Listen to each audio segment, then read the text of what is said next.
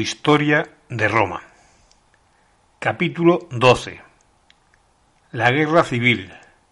Sila, dictador.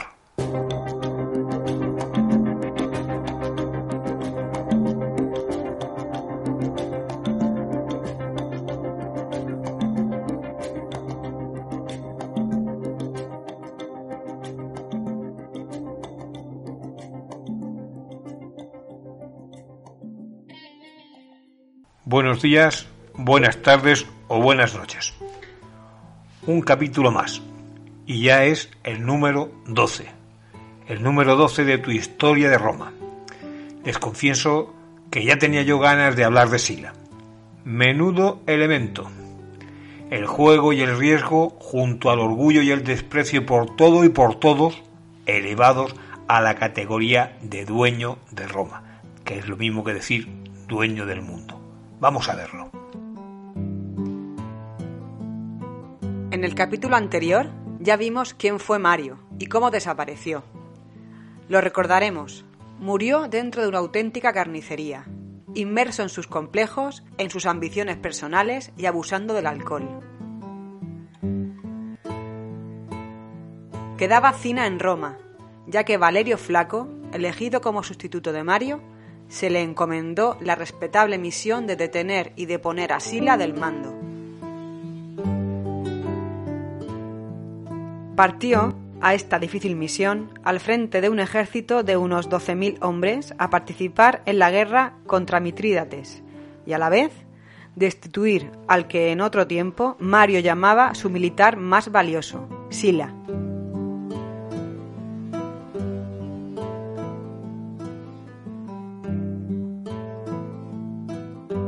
En el 86 a.C., Sila se encontraba peleando contra un gran ejército dirigido por un gran rey guerrero, Mitrídates, el rey del Ponto, en Asia Menor. Al ejército de Valerio Flaco le llegó la hora de la verdad.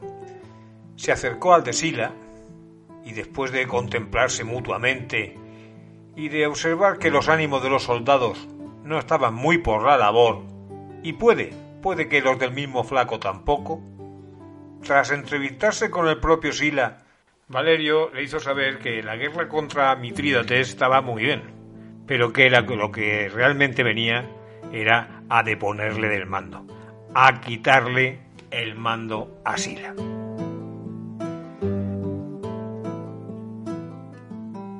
Sila no acababa de creerse lo que había oído y empezó a, argumentar todo lo que era necesario para revertir la situación. Valerio Flaco quedó convencido y recogió sus armas y se marchó. De momento iba a dejar a Sila en paz. Esto no quiere decir que Valerio se volviese a Roma, sino que se encargó de su segunda misión en importancia, que era seguir guerreando contra Mitrídates, el rey del Ponto.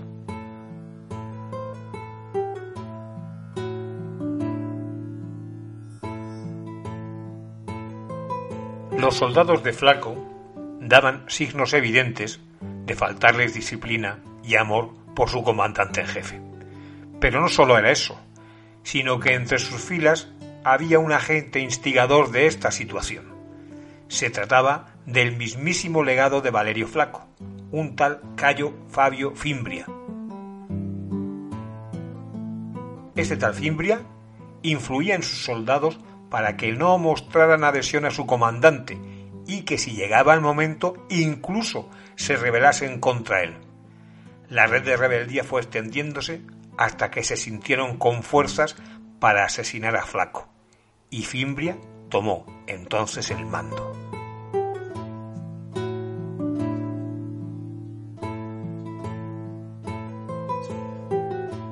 A decir verdad, Fimbria demostró ser un jefe bastante capaz, y lo demostró derrotando a los ejércitos de Mitrídates en Asia Menor, obligándole a salir por piernas a Pérgamo. La situación del rey del Ponto comenzó a ser muy, muy delicada porque tenía guerreando en su territorio y contra él a dos ejércitos romanos dirigidos por dos jefes muy capacitados, aunque en verdad era una situación muy extraña. Sabía que de esos dos jefes solo podía quedar uno, ya que ahora puede que Fabio Fimbria quisiera cumplir la orden que traía desde Roma de deponer a Sila.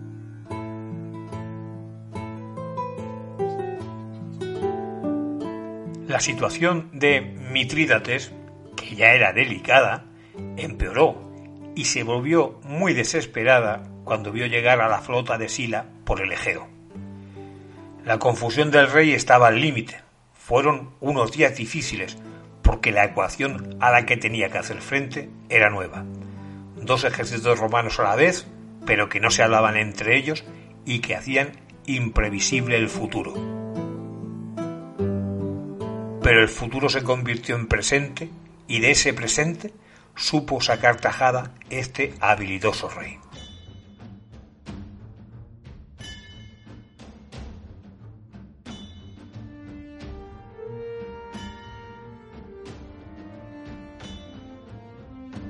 Tenía una cosa clara. Había que pedir la paz. ¿Pero a quién? ¿A Sila o a Fimbria? Por lo tanto, y hasta que no se fuera despejando la cuestión, pensó que lo mejor era iniciar conversaciones de paz con los dos comandantes. Ganaría tiempo, y eso podía ser muy bueno en este singular caso. Y así lo hizo.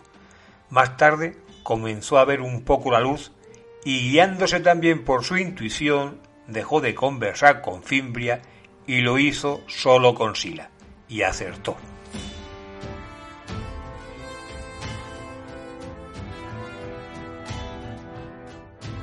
Por su parte, Sila necesitaba volver a Roma cuanto antes y no quería largas negociaciones que le entorpecieran su regreso. Por lo que concertó una paz beneficiosa para Mitrídates con tal de volver lo antes posible a Roma. En agosto del 85 se encontraron los dos contendientes y firmaron esa paz.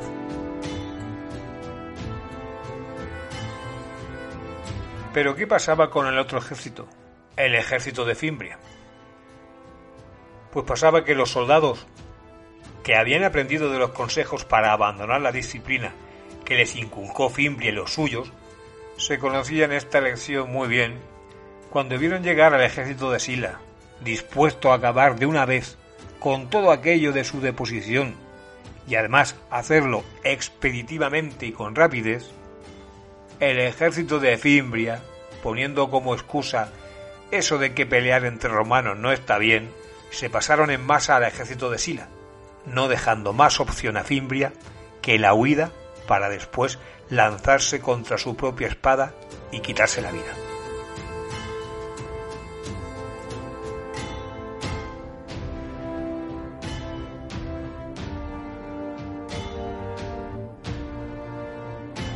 Después de esto, Sila se dedicó a poner las cosas en orden.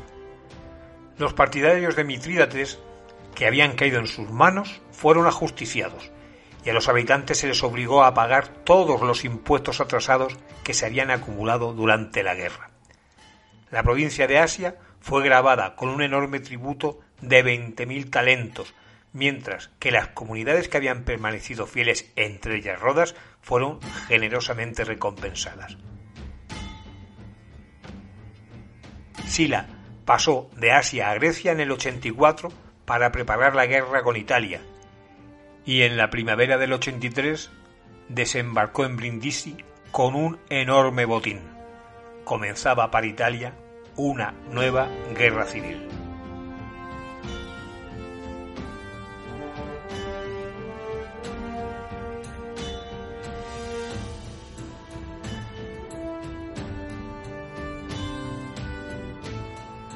En el capítulo 11 contamos qué es lo que estaba ocurriendo en Roma en el periodo que Sila estuvo fuera.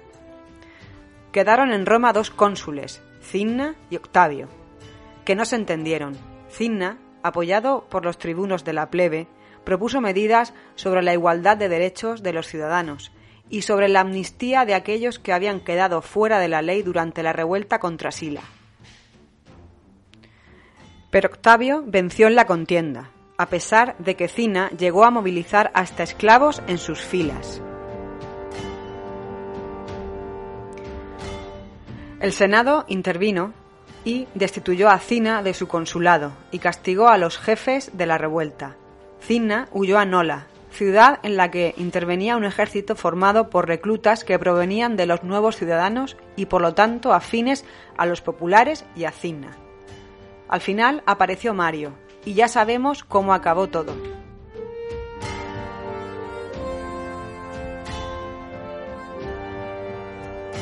Tras la muerte de Mario, Cinna quedó solo dirigiendo Roma, apoyándose principalmente en los italos, lo que provocó el recelo entre los ciudadanos romanos. Sila, por su parte, había informado al Senado del fin de la guerra con Mitrídates y que se disponía a regresar a Roma, prometiendo que a su regreso respetaría los derechos concedidos a los ciudadanos. El Senado comenzó a pensar que lo mejor para todos era reconciliarse con Sila y Pelillos a la mar.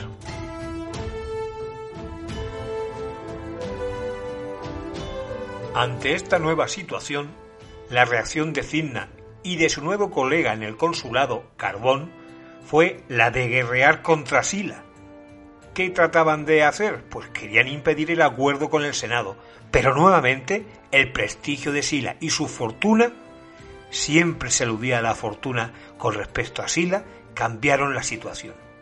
Como ya hicieran los soldados de Cimbria, los de Sina copiaron, se sublevaron y quitaron la vida a su jefe.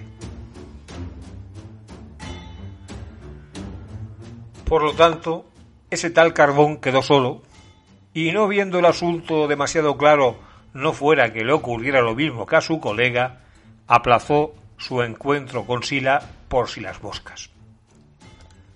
El año siguiente, en el 83, dos cónsules, bastante ineptos por cierto, fueron los encargados de hacer la guerra contra Sila. Cayo Norbano y otro Cornelio Escipión, muchos de los muchos de la saga. Este llevaba el nombre, el nombre de Escipión, pero el problema era que solo llevaba el nombre, solo se llamaba así.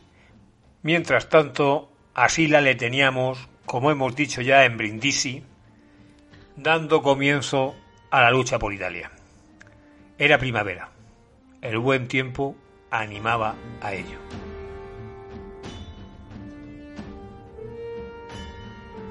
Cuando en el puerto de esta ciudad Sila desembarcó a sus efectivos, pudo contar que disponía de unos 30.000 soldados y 6.000 jinetes.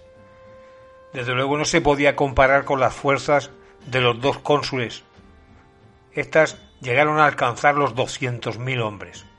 A pesar de la diferencia de número, la experiencia del ejército de Sila, su disciplina, el venir curtidos de las guerras en Asia, más la falta de buenos jefes y los problemas de abastecimiento que fueron surgiendo en el ejército de los cónsules Escipión y Norbano, hicieron que aparecieran las dudas sobre el resultado del enfrentamiento. Y con dudas o sin ellas, la buena estrella de Sila comenzó a brillar de nuevo. Brindisi le abrió de par en par sus puertas. Apulia hizo lo mismo comenzaron a pasarse al bando de Sila personalidades destacadas, Quinto Metelo Pío, Marco Licinio Craso, excónsules y otros muchos. Entonces fue cuando apareció un tal Neo Pompeyo, con un ejército no demasiado grande, pero reclutado por él mismo, a ponerse a disposición de Sila. Pompeyo tenía entonces solo 23 años.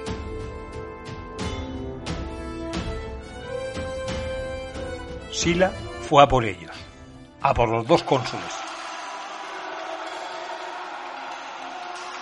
Norbano cayó derrotado en la primera fase, en el primer encuentro, mientras que los legionarios de Escipión se cambiaron de bando y se fueron con Sila. Sila había aumentado de repente en miles y miles sus fuerzas de legionarios. Uno de los cónsules del 82 fue Mario Hijo, quien esperó en el Lacio a Sila en su camino hacia Roma. El inexperto comandante fue barrido por las legiones de Sila, apoyado por las de Metelo, Pompeyo y Craso. Roma ya no tenía quien la defendiera. Mario, en su huida, ordenó el abandono de la ciudad, no sin antes asesinar a cualquier partidario de Sila que siguiera vivo, y corrió a refugiarse en la ciudad de Preneste. El pretor convocó al Senado, y los senadores incluidos en la lista negra fueron degollados en sus asientos. Inmediatamente salieron al encuentro de Mario para dar la última batalla contra Sila. La batalla de la Puerta Colina fue una de las más sangrientas que se recuerda. Cerca de 50.000 soldados de Mario fueron muertos. Cerca de 6.000 prisioneros fueron ajusticiados sin contemplaciones cortándoles el cuello.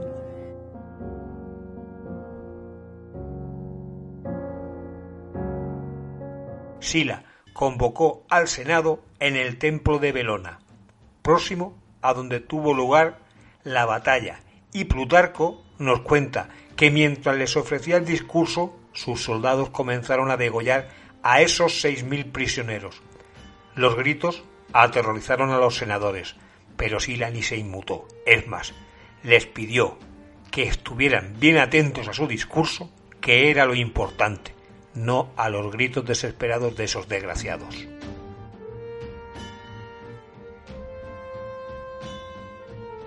Se celebró una macabra procesión con las cabezas de los mandos del ejército de Mario clavadas en picas, que izándolas a modo de estandarte trataban de dar un tenebroso esplendor al final de la guerra civil.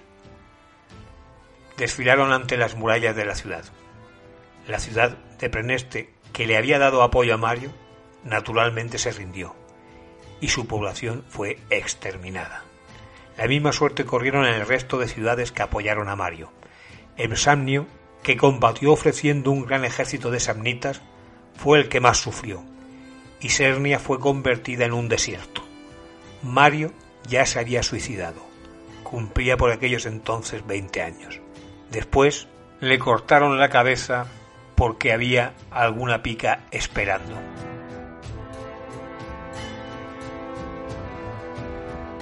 Los partidarios de Sila acabaron con los focos de resistencia en las provincias y Pompeyo sometió África en poco más de un mes. Por esto Sila le colocó el mote de grande, grande, Pompeyo el Grande o Magno en latín. A Hispania también llegaron partidarios de Mario. Quinto Sectorio fue enviado a esta provincia antes de que terminara la guerra civil, y cuando acabó se refugió en Mauritania, pero no tardaría en volver a tierras españolas.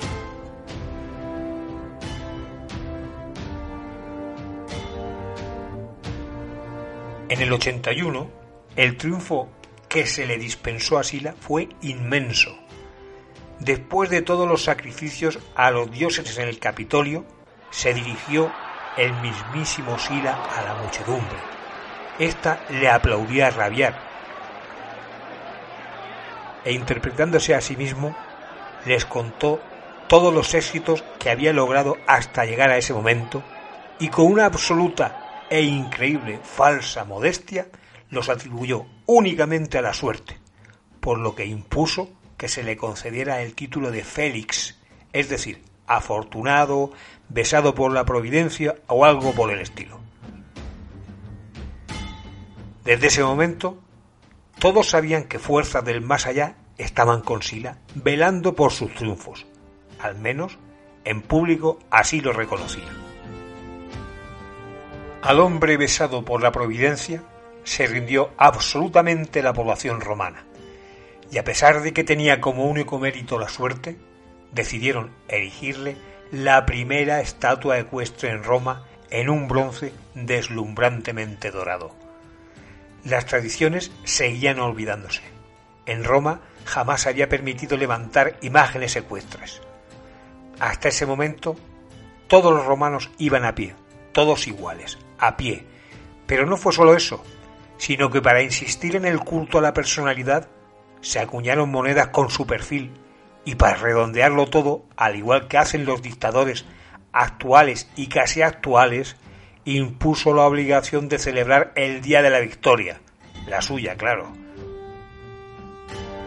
Así las cosas, cuando Sila se vio a caballo y pudo contemplar su cara de perfil en las nuevas monedas, se acordó, recordáis, se acordó de aquel bajo relieve en oro con el que comenzó todo y que mentía sobre quien había detenido a Yugurta. Nunca asimiló ese episodio del bajo relieve mentiroso. Ahora sonreía porque lo había superado con creces, a caballo y en las monedas. Sila sonreía de oreja a oreja recordando un pequeño y escueto cómic mentiroso en oro.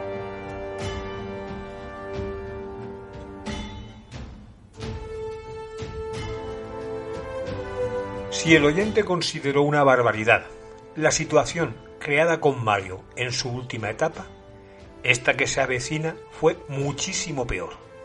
Sila introdujo sus conocidas proscripciones, o sea, listas con los nombres de los que declaraba fuera de la ley, de su ley, y por lo tanto susceptibles de ser asesinadas. Si recurrimos a las fuentes de época, Apiano nos narra crudamente la situación.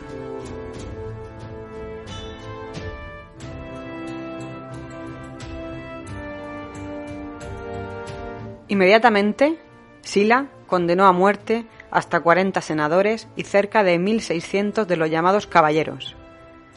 Parece haber sido el primero que estableció listas de personas condenadas a muerte, fijando recompensas para quienes les mataban o capturaban.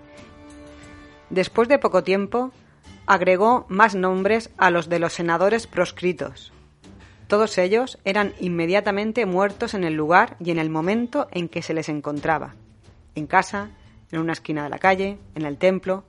Algunos se arrojaron aterrorizados a los pies de Sila, pero también fueron despiadadamente muertos en su presencia o arrastrados hasta el lugar de la ejecución. El terror era tan grande que ninguno de los que presenciaban estas ejecuciones osaba ni siquiera respirar. Algunos fueron exiliados, a otros se le confiscaron los bienes, los esbirros de Sila buscaban a los fugitivos por todas partes y mataban a cuantos les venía en gana.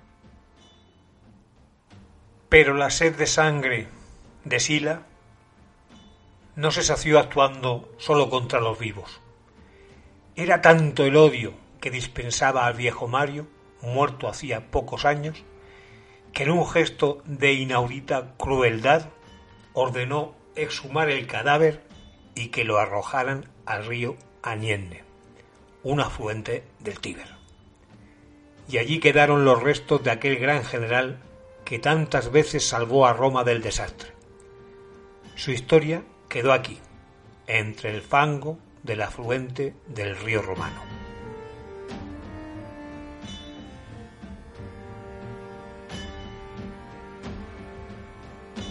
Detrás de estas listas de las proscripciones, como siempre, no se escondía solamente el odio o el móvil político, sino que andaba escondida, también como siempre, la avaricia humana.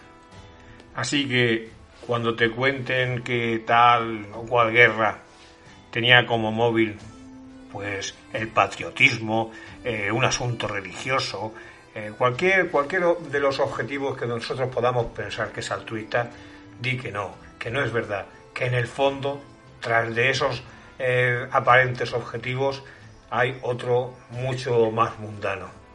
Es el ansia de conseguir más dinero.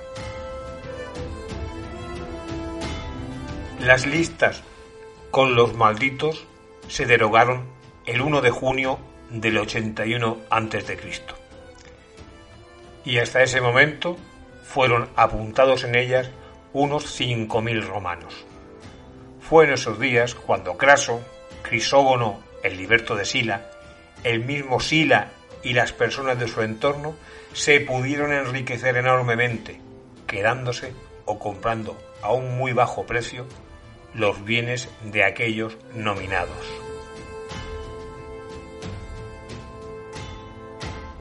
Sila, demostrando a la vez eficacia y originalidad y buscando la máxima fidelidad, liberó a 10.000 esclavos de entre los declarados fuera de la ley los más jóvenes y más fuertes, y con ellos formó su guardia personal.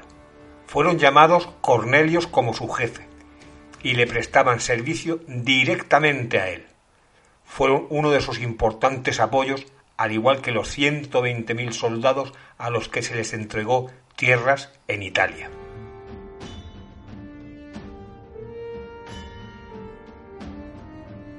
Se presentó en los comicios un proyecto de ley que declaraba a Sila dictador perpetuo para la formulación de leyes y restaurar el orden en el Estado. La Asamblea Popular aprobó la propuesta porque el horno no estaba para bollos y nadie era capaz de negarse porque en el fondo ya era dictador antes de la aprobación por la Asamblea. Lo que ésta hizo, lo que la Asamblea hizo fue legalizar la situación dentro de un pánico atroz, dándose la circunstancia de que todo el poder de Sila surgió de esta forma de la mismísima soberanía popular. Después, con el paso de los años, ocurrió lo mismo con Hitler.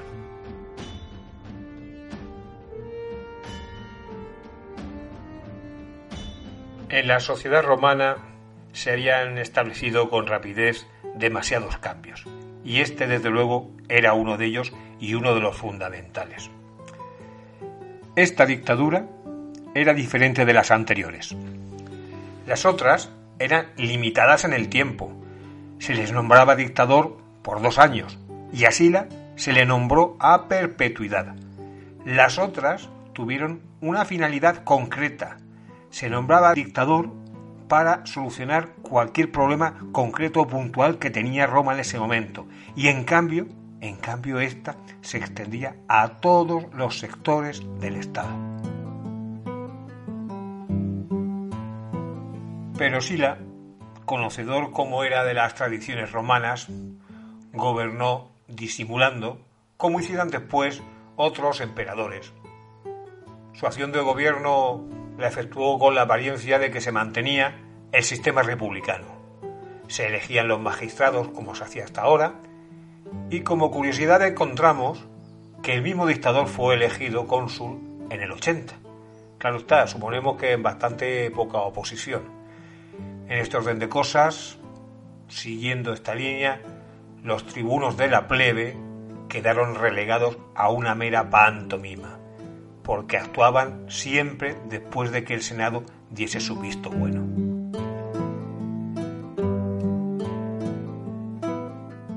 Recordando a su enemigo público número uno, hizo aprobar una disposición en la que no se podía elegir de ninguna manera por segunda vez a un cónsul hasta que hubieran pasado diez años de la primera vez. No se repetirían los consulados de Mario con sus siete veces consecutivas. Claro que la excepcionalidad de la época que le tocó a Mario vivir quizás justificara de alguna forma esa elección, algunas de ellas en ausencia, en su ausencia.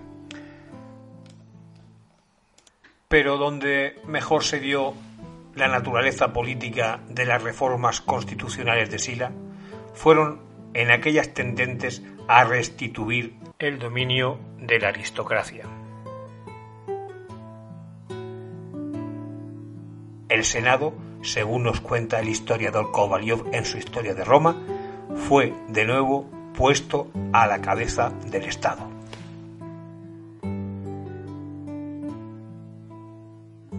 Las reformas constitucionales de Sila tendían formalmente a restituir el dominio de la aristocracia, y es natural que con tal fin el Senado fuera de nuevo puesto a la cabeza del Estado. Se abolió la ley judicial de Cayo Graco, y los tribunales pasaron de nuevo a manos de los senadores. Los colegios penales permanentes fueron considerablemente mejorados y se aumentó su número. Sin embargo, Dentro del espíritu de la reforma de Druso, se aumentó el número de senadores con la elección de 300 miembros nuevos del orden ecuestre. En la práctica, Los electos fueron jóvenes hijos de senadores, oficiales de Sila y gente nueva, que se había abierto camino en la vida política durante este nuevo movimiento. Así se inició la formación de una nueva nobleza, que debía ser el sostén del régimen de Sila.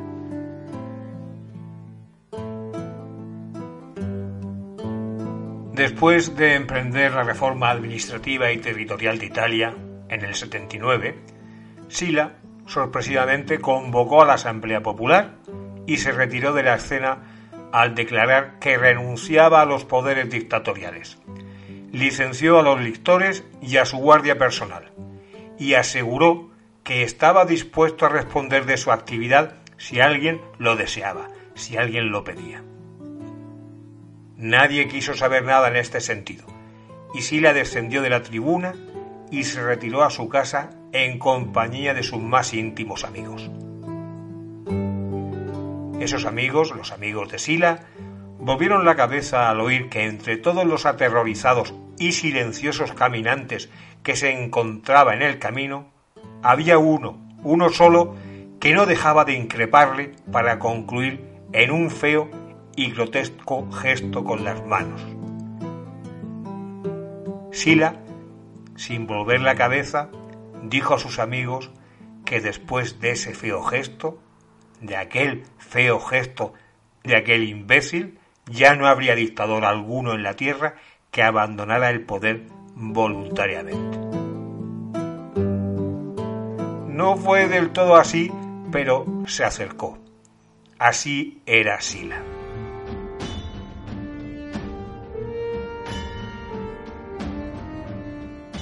Pasó los dos años que le quedaron de vida, quizás con su único amor, una tal Valeria, y escribiendo sus memorias.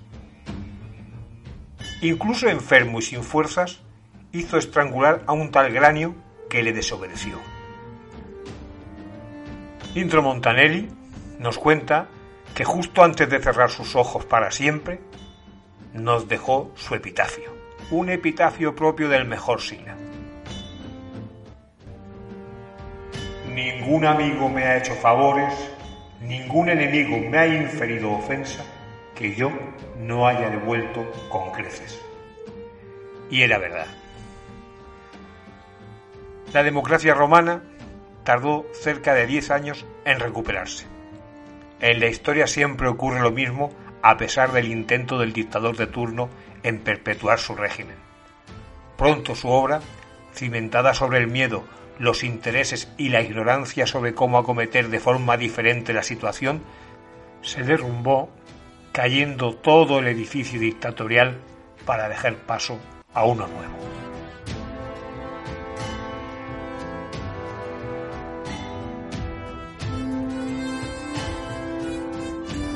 Bien, y hasta aquí hemos llegado con nuestro amigo Sila. Creo que han sido más de 30 minutos, 30 minutos largos de entretenimiento. Esperamos sinceramente que os haya agradado y también, como no, deseamos veros de nuevo en el próximo capítulo, será el número 13 de Tu historia de Roma, en donde hablaremos de un auténtico mito. Un legendario personaje que nuestra generación lo conoció gracias a una mítica película de Hollywood hablamos de Espartaco.